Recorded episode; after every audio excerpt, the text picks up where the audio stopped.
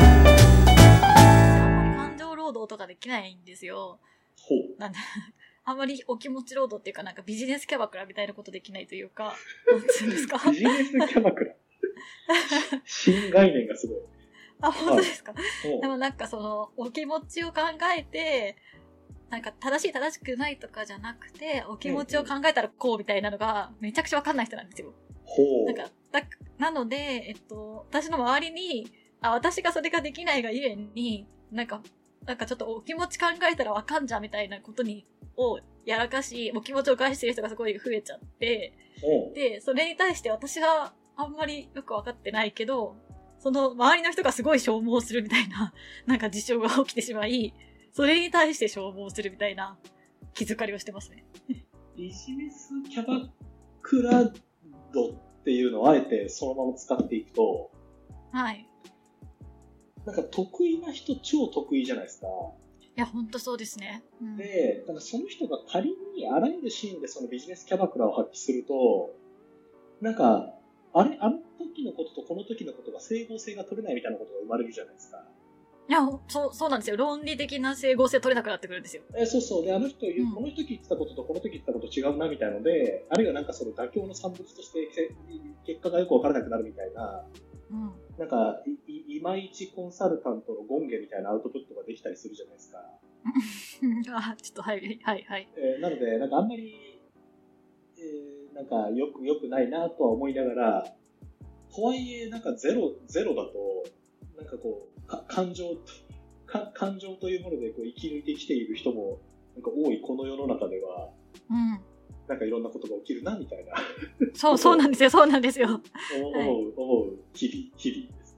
多くの人がた論理的に正しいか正しくないかで物事は考えてないから、なんか時々こういうなんか不和が起きるという、それを痛感して、私、なんかそれにについてなんていうのは私が根本的に理解できないみたいなことに対して消耗してます、自分が。これ、なんか、今日のテーマで一緒に話そうと思ったんだけど、漫画じゃないですか。そのままスムーズに入っていくと、はい。このミキさんに話をしてた、このシュリンクはぜひ、この中あでもに出てくシュリるン人クまさにそういう、なんか、あ、そういう人いましたね。はい。はい、はい。序盤に、なんで私ね、な何がダメなのわかんないけど、なんか怒らせてるのは悪い気がするみたいな。うんうんうんうん。ああいましたいましたやつね、女性のはい塾塾かなんかで働いてる。はい、そう。でも、あの人の気持ちめちゃくちゃよくわかりましたもん。あああ、私もちょっと。るよねみたいな。はいはいいやーちょっとじゃあ疲れてるミキさんを元気づける意味でも、もう一度こう、なんていうんですか、今日どんな話をするかを整理をすると、まあまあ、はい。あの疲れてるとはいえ、なんうかんせっかくだし好きな、ね、このなんか、ミキさんも私もこの3月が忙しいいい人じゃないですか、毎年ね。はいはい。だからまあ本当まにあね、うんそう、そんな時にこう、ちょっと元気を出す、なんか好きな、最近読んだものでも、私でも、まあこの漫画楽しかったなっていうのを、まあこう話すね、何十分かでも、ちょっとこう、えー、チアアッ プして、またね、こう聞く人ももしかしたらパワーを分け与えて、辛い現実にもう一度帰っていこ はい。そううでとすいねう。、いう時ですね。本当好きなものの話は何回でもできますからね。いや、そうですよ。やっぱりね、はいそそれなんかこう、あの、そういうのに頼って生きていこう。もう、うんうん楽しい話して。そうですね。うん。強く生きていこう。楽しい話しようよ。だからその後で、このシュリンクの話に帰ってこようよ。そうですね。うん、だから最初だから、あれですね、ミキさんの好きなものの話をまずまず私はゆっくり聞くっていう時間ですね。ミキさんが仮にじゃあなんか、えっと、今こう、一緒にね、見てるこの小ノートというか、こう、リストがあるじゃないですか。はいはい。仮にこの、ミキさんのすごい大事な友人が、で、なんか、うん。なかなかその、 ビジネスキャバクラできないんだと。 最近、最近ちょっと疲れてるなっていう時に、なんか、そういう人向けにお届けするものが、はいこの文字の中にあれば、なんかそこから話を聞いていこうかな、みたいな。あ、でもちょっと疲れてる人にお勧めしたいのは、この私がセラピー系ギャグって書いているこの二つですね。でミキさん、こう、前々回、前、前、その前ぐらいの収録とかで言ってましたけど、ギャグ漫画を確かおすすめしてくれた記憶があり、いずれにしても、風来姉妹も、うん。この、さなぎさんはい。を、えー私は初めて聞きました。少し昔のギャグ漫画なんですけど、4コマ系のギャグ漫画なんですけど、うんえっと、共通してるのは、なんかどっちも、なんかちょっとトンチキ系登場人物っていうか、ここんなやつ、こんなやつが実社会においたら、とっくの昔にいじめられてるわ、みたいな人が、はすい。ごい幸せに生きてるっていう世界 観。ちょっとずれてるんですよね。ほうはい、はい、はい。さなぎさんっていうのは、あの、なんか、芦川ゆうきさんっていう、なんだろう、バーナード城曰くとか、うん、あと、うつご飯だっけだっけなとか、他のギャグ漫画の方が有名なか方の、なんかもっと、かなり昔の私が高校生ぐらいの時にやってた4コマギャグ漫画なんですけど、うん。なん、なんか私がすごい好きな、あの、なんか一言ネタがあるんですけど、違和感を味わわせるの、味わわせるに違和感を味わわされる。複雑。文字で見ると味わわせる。ほら、なんかちょっと違和感ありません言われた瞬間に。なんか早速話ずれちゃいましたけど、NHK 放送文化研究所によると、味合わせると味合わせるというか、味合わせるが正しいらしいです。はい全。然伝えられなかったけど、なんかそういう、なんかお前よく見てんな、みたいなのを、すごいほのぼのした女の子たちが、キャッキャって話してるっていう4コマが永遠続いていくんですよ。この、さなぎさん。さなぎさん。うんすげえな、よく、この絵のテイストはなんかちょっと、あれですね、目は白目なしの黒目点みたいな。あ、そうそうそうそう。ぬいぐるみみたいな。はいはい。そう二等身、二2.5等身ぐらいの感じで。うん。なん、か、卒業アルバムとかの写真、一枚も載ってないだろう、自分の写真みたいな、すっごいそういう地味な子たちが、周りのことも気にせずに、好きな話して、キャッキャって笑ってるみたいな。だからなんか、ちいかわに知性乗せたみたいな感じでもあるっちゃあるんですけど。ちいかわ、そうかな、と、と、とそうかな。なるほど。あ、でもなんかその、テンション的には、なんか、そうそおう、うち、ちいかわにちょっと、文化の香りと、うん。なんかお勉強ができそうな感じの文脈を乗せたっていうような雰囲気。バーナード城曰くの、一うん。巻はなんか私読んだ記憶がなんかあって、うんうんうなんんか。同じように図書室にずっといる人みたい。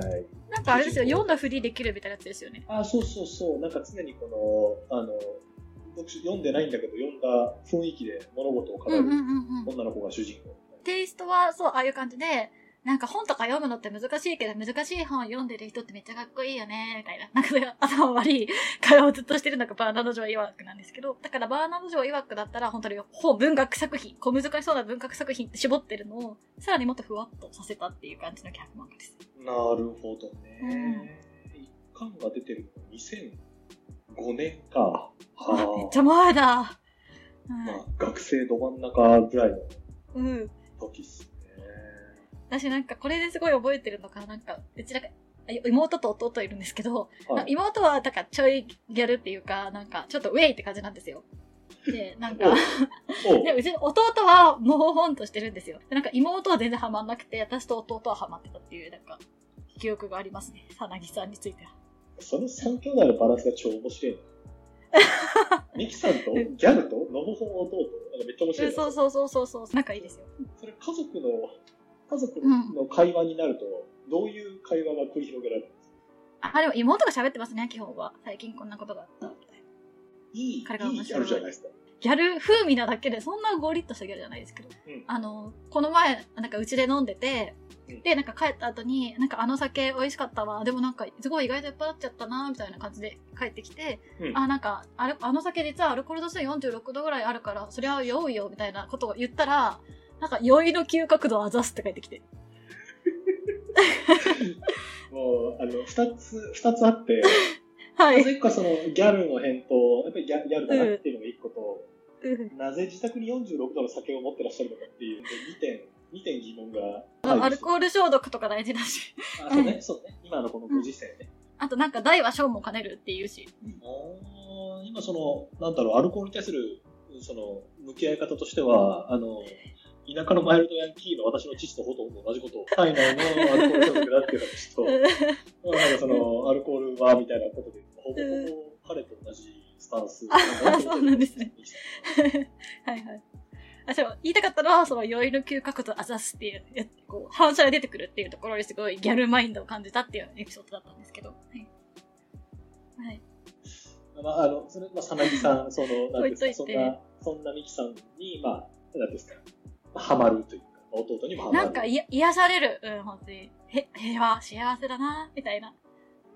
アマゾンレビューを見てても、なんかその、なんていうんですか、シュールさはありながらも、このセリフ回しや雰囲気がなんとも魅力的ですとか、うんうんうん、うん。なんかその、ほ本質にグッと入っていく感じがある気づきの鋭さがみたいなのが出てて、ね、なんかこういう漫画っていいですよね。ちょっと気抜いて読めるけど、なんか読み終わるとなんか、ああ、なんか頭に残るなっていそうなんですよ。う、なんかあるっていうか、いいですあとはでも、その、女の子とか、まあ、お3人ぐらい友達が出てきて、その基本的にはその3人の会話で4コマが形成されてるんですけど、何言ってんのみたいになる可能性もあると思うんですけど、ね。そういうの気にせずに、おのおのがみんな好きなことを、わーって言って、うん。共感し合ってるっていう関係性にセラピー味がありますね。なるほど。うんなるほど。なんかまたちょっと話脱線しちゃいましたけど、だはい脱線しちゃいますけど、はい。私寝る前に一、一ちっちゃい考え事をするっていうのを、なんかよく寝るための習慣にしてるんですけど、うん、その、昨日の夜、うんちょっと、なんか、寝、寝ようと思った時に考えてたことが、その、黄色い声援ってあるじゃないですか。うん。あ、はい、はい。比喩としてね。はい。比喩としてあるじゃないですか。その、ちょっとキャッキャっていう声援を。うん、キャーみたいな。そうはそうそう、あれ黄色い声援っていうじゃないですか。い。はい。なんかそれぞれの色の声援を考えてみるってことで、いろいろでこう、 はい、はい、はい、はい。なぜ黄色なのかっていうところから始めたんですけど、うんうん、う。なんんか、青、赤、緑とか、あのうん当て当ててったんですよ。うん、うん、すごい難しいなと思って、うん。なんていうんですか、あの、オレンジぐらいはすごいいい感じなんですよ。うんうんなんていうんですか、あの、ちょっとこう、熱量高めの、なんか、で、高校野球応援してる時の声援みたいな、ね。あ、そうそう、あの、スタンド、ブラスバンドみたいなやつは、比較的黄色っていうよりかもうちょっとこう、なんか熱量ありそうなオレンジとかじゃないですか。うん。うん。緑青系の声援ってすげえ難しいなと思ってたら寝てましたわ。すやーですね。もう確かにスラッとしてて全然思いつかずに、今、今、その、このさなぎさんの話を聞いて今それやっと思い出しましたけど、ちょっとぜひこのバーナード城曰く、この、鹿川さん。瀬うん。川そう、さん鹿川さん、鹿川祐希。はい。吉川さんにちょっとぜひ、ちょっと黄色い声援シリーズと。で、なんか永遠と読めるな。これなんかあれですね。あの、これ、我々の収録時間では間違いなく全部紹介できない。 量 ですね。できました。はいこれちょっと風来、風来姉妹行こうか。風来姉妹行こうか。あはいはい。風来姉妹は、あの、さなぎさんは、まあ、割と日常系で、まあ、こういう人いるかもしれないっていういうような、いるような、いないような人たちの、あの、4コマなんですけど、風来姉妹は、なんか絶対いないだろ、こんなやつっていう、っていう、あの、すごい美人のトンチキ姉妹が、二人、兄弟姉妹二人だけで暮らしているっていう設定のギャグ漫画です。なんか絵のトーンは少女漫画っぽさありますよね。あ、そうなんですよね。ちょっとその宝塚みのあるね、が、なんか二人で本当にシュールな遊びをお姉妹で延々、延々して、うんあの、ぼ、ボケ、ボケにボケを重ねて、それが結果としてツッコミ風になってるっていうギャグ漫画なんですけど。難しいな。おうおう。なるほど。 なんか例えばほら、風来芝居の表紙だと、お姉ちゃんが、えっと、待って、目にゴミを入れちゃったって言ってて、妹が、え、入れたのわざわざって突っ込んで終わるっていう。そうね。表紙それね。はい。これは、いあれですか。こうはい一コマで終わるんですか、これは。あ、まあこれは一コマで終わるし、まあ4から、1から4コマぐらいで大体終わります。でもトーンは大体この感じ。この感じで、ぼまず一人がすごい盛大にボケて、そこに突っ込むふりをしたボケがあってっていうので、落ちなしで終わっていくっていう4コマなんですよ。あーシュールな。はい。で、すっごいトンチキな男とデートしたり、すっごいトンチキなバイトしたりとかもするんですけど、まあ、基本的にすごいトンチキなんですよ。その、はい。私、ここ多分2010年以降で初めてトンチキっていうワードを聞いてるので、ちょっとトンチキという言葉をあの正正確にあの理解しておきたい。さあ、その間に、4巻の表紙のギャグは、おやつの時間ですよって言って、大きな鏡餅を持ってて、なんと硬そうなおやつでしょうかって妹が言ってますね。あと、2巻は、あら、雑巾を落としてしまったみたいという姉に対して、妹、心の声として持ち歩いてたんだ。で、3巻が、えっ、と、鬼のお面をかぶった節分風の姉が、えー悪い鬼だぞ、食べちゃうぞって言ってるんですけど、妹の心の声、やだ内股すぎるっていう、まあ4巻構成で。いや、そうなってやります。はい。これは、あれですね、さっきのあの、なんて言うんでしょう、まあ、みーちゃんの今のそのビジネスキャバクラっていう問題意識があるとすると、まあ、完全にあさっての方向で理解をしていくっていうスタイルですよね。うん。 そうですね。はい。えーこういう人だとしたら、もう何の問題もなくやっていくんでしょうね。はいはいはい。でもこれはなんかでもあの妹のこのボケの感じがすごいあある意味ハイコンテクストで好きって感じかも。あなあ、んか普通に考えたらそこ突っ込まねえだろっていうところに対して突っ込んでる構図がすごい面白くて、うん。なんかその、この美人姉妹二人だけでどうやって暮らしてるんだろうとかいうのも含めて不思議な気持ちにななれる。なんかそういう新鮮さがあってドキドキ読んじゃうって感じですね。これ、その、なんでそうなってんだろうの、なんか、謎解きはされていくんですか あ、されないで、されないまま終わります。はい。風来やな風はい。来やなこれ。はい。あ今、トンチキの意味をようやく、はいあの、。私も知らないいんでおお願いします。はい。えっと、トンチキの、まあ、その、トンっていう、はいあの、トン、トンでほぼ、意味は完了してるらしいんですよ。おおはいはい。チキは、なんなか設備語で、なんか、なんかイメージみたいなもんで、はいはいはい。で、漢字で書くトンチキは当て字らしいんです。まずと、痴漢とかの痴はいはいはにい。気持ちのキーでチキで、うんトうんうンんは、あの、整理整頓のトン。で意味のトンは間抜け、人をからかい罵しっていう言葉。うんうんうん。えーよく出てくるのは、えっ、と、ドン太郎っていう、鈍い太郎っていう言葉と一緒に、それを初めて聞きました。狂言でドン太郎っていうのがあるらしいです。まあ、その中で出てくうるんん、ですね。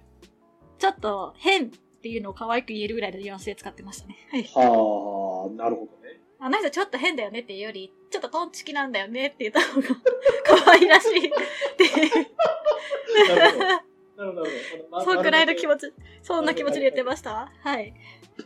あーこれうん今日は積極的に話を外していく。はあい。の、私、まあ、生まれ長野で、はいはい。で新卒、まあ、大学院新卒は東京で今、関西に住んでいて、うん。なんか、東京、まあ、東京圏、まあ、少なくとも私が住んでいた長野、東京っていう、まあ、東日本文化と、うん。その大阪、神戸、まあ、その関西圏と言われる文化で明らかにこれは違うなっていうのが、うん。なんか、アホとバカの使い分けっていうのがあって、はいはい。なんか例えば、東京で暮らしてると、うんえ、バカじゃないのって言われてもそんなにイラッと来ないじゃないですか。うんうん。なんかちょっとこう優しいけど、え、アホじゃないのって言われると結構イラッとくるじゃないですか。はいはい。あんまアホって言わないですよね、東京だと。あんま言わないですよね。うん。けど、関西弁だと多分それ逆で、アホちゃんをって言うと、ものすごいあ、なんかフレンドリー確かに。はいなはんいですけはど、い、はえい。バカ、バカちゃんのって言われたら、結構、結構強いし言わないんですよ。うーん。あんまり言わないなと思って、このバカとアホの使い分けは、なんかすごい独特というか、あの、言葉のトーンがあるなと思って、うん。多分、あの、標準語の人というか、まあ、一回もこう関西に住んだことない人が、うん関西に来て、え、バカじゃないのって言ったら、そこそこ場が荒れると思います。えー、注意。ミキさんが将来関関西のあのプロジェクトがあったりとか、もし、はい。あの好きになった方がコテコテの大阪の南の方の出身とかだったら本当にですよ、皆さん。あー気をつけます。はい。この世界に注意。言葉遣いに注意ですね。